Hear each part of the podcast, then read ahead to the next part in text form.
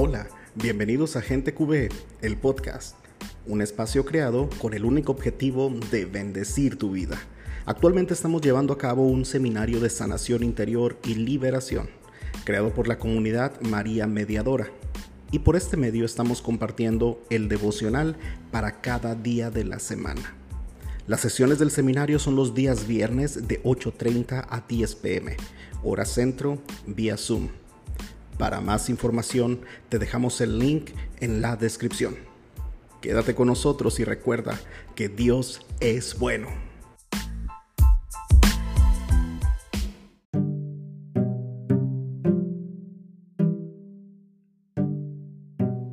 Seminario de Sanación Interior y Liberación.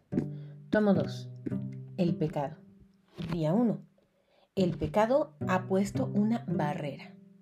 Lee la siguiente cita bíblica. Isaías capítulo 59 versículo 2.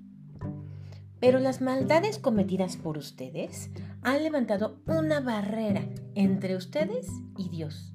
Sus pecados han hecho que Él se cubra la cara y que no los quiera oír. Medita y responde. El pecado nos separa de la bendición. Para entender correctamente este tema debemos dar respuesta a la siguiente pregunta. ¿Qué es el pecado? Es la negación del ser humano a dejarse amar por Dios. Es la desobediencia a su voluntad, que es buena, agradable y perfecta, donde se encuentra la verdadera plenitud, la felicidad y el amor. El pecado es la rebeldía del hombre contra Dios por buscar sus propios intereses y su felicidad fuera de él. Muchas personas tratan de llenar su corazón con situaciones o placeres que nunca sacian, los cuales son como cisternas rotas, donde no hay agua para calmar la sed en medio del desierto. El profeta Isaías recibió de parte del Señor una maravillosa revelación que nos permite entender la gravedad de vivir en el pecado. Esto implica la ruptura de nuestra comunión con Dios. El pecado levanta una barrera que nos separa de la voluntad del Padre y de las grandes bendiciones que tiene para nosotros. Genera un daño tan grave que el mismo Dios prefiere cubrirse la cara para no verlo.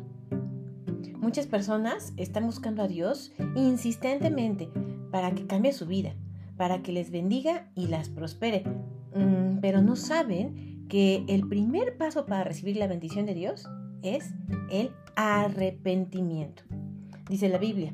Pero te confesé sin reservas mi pecado y mi maldad. Decidí confesarte mis pecados y tú, Señor, los perdonaste. Salmo 32, versículo 5. Mientras no confesemos nuestros pecados, la maldición, que es una de sus consecuencias, no se destruirá en nuestra vida. Esto impide que seamos bendecidos así como lo desea nuestro Padre. El pecado de Adán y Eva trajo maldición y muerte sobre la humanidad, llevando a que se perdiera la comunión con Dios, así como se expresa en el libro de Romanos capítulo 3 versículo 23. Porque todos han pecado y están lejos de la presencia gloriosa de Dios. El distanciamiento de la presencia de Dios impide ver la bendición, protección y prosperidad y trae como consecuencia la maldición, la esclavitud y la ruina. El libro del Génesis nos habla de las consecuencias que llegaron a la humanidad después de haber pecado. En Génesis 3, versículos del 16 al 19 podemos leer. A la mujer le dijo, multiplicaré tus sufrimientos en los embarazos y darás a luz a tus hijos con dolor. Siempre te hará falta un hombre y él te dominará. Y el hombre le dijo, por haber escuchado a tu mujer y haber comido del árbol del que yo te había prohibido comer, maldita sea la tierra por tu causa. Con fatiga sacarás de ella el alimento por todos los días de tu vida. Espinas y cardos te dará, mientras le pides las hortalizas que comes. Con el sudor de tu frente comerás tu pan hasta que vuelvas a la tierra, pues de ella fuiste sacado. Sepas que eres polvo y al polvo volverás.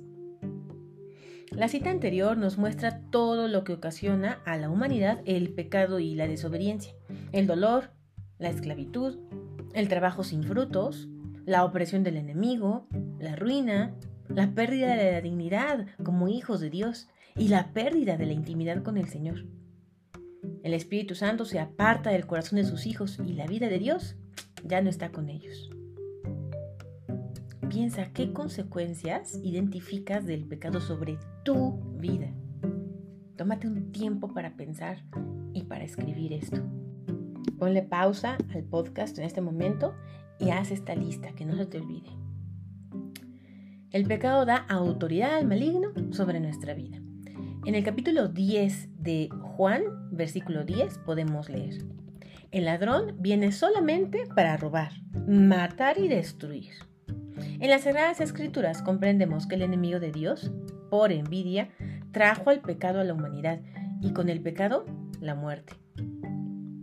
Esto quiere decir que también es nuestro enemigo y hará todo lo posible por destruir la obra más amada por Dios, nosotros.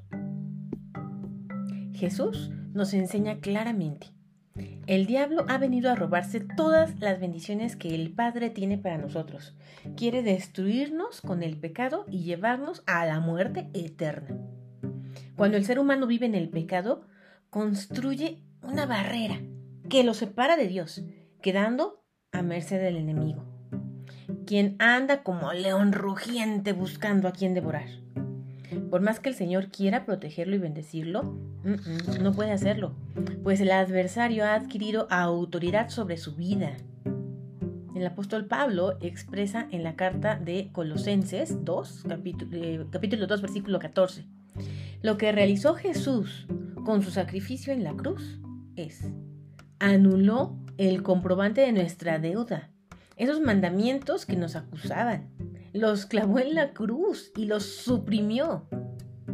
El enemigo tiene autoridad sobre la vida de quienes viven en el pecado, pero anula la deuda de quienes aceptamos a Jesús y le confesamos nuestros errores.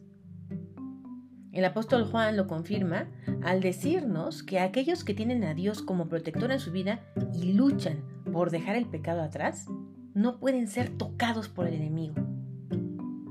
En la primera carta de Juan capítulo 5 versículo 18 dice, sabemos que el que tiene a Dios como Padre no sigue pecando, porque el Hijo de Dios cuida de él y el maligno no lo toca. Aplicación práctica. Identifica cuáles son las barreras o pecados que te separan de Dios. Vuelve a poner alto al podcast. Piensa, medita, óralo y escríbelo. ¿Cuáles son las barreras o pecados que te separan de Dios? Una vez que lo hayas identificado, ahora sí, realiza un compromiso para derribar esas barreras en tu vida. Un compromiso que te va a ayudar a quitar esa barrera o esas barreras que te impiden estar junto a Dios. Comprométete desde el corazón. Memoriza la siguiente cita bíblica. Juan 10:10. 10. Pero yo, Jesús, he venido para que tengan vida y para que la tengan en abundancia. Repito, Juan 10:10. 10.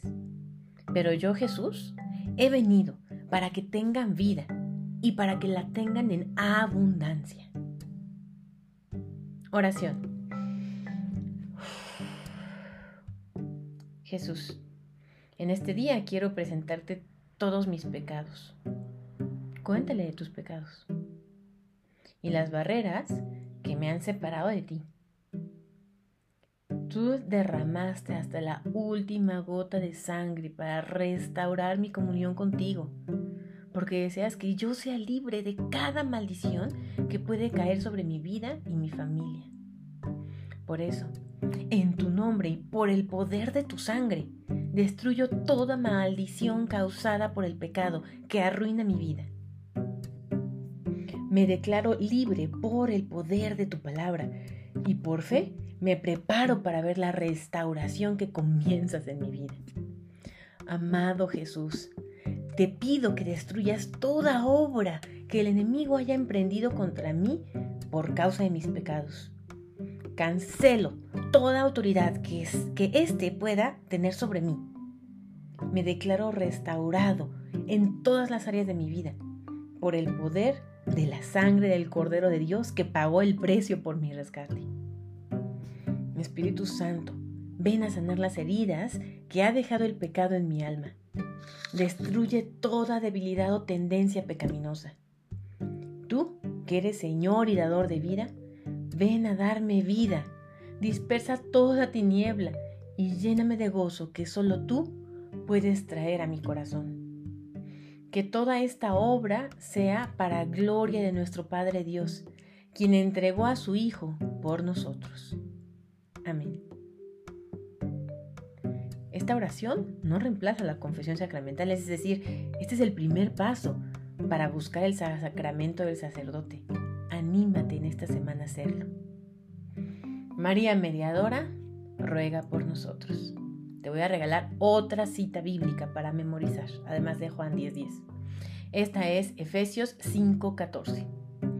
Por lo cual dice, despierta tú que duermes y levántate de entre los muertos y te iluminará Cristo. Repito, Efesios 5:14. Por lo cual dice, despierta tú que duermes y levántate de entre los muertos y te iluminará Cristo.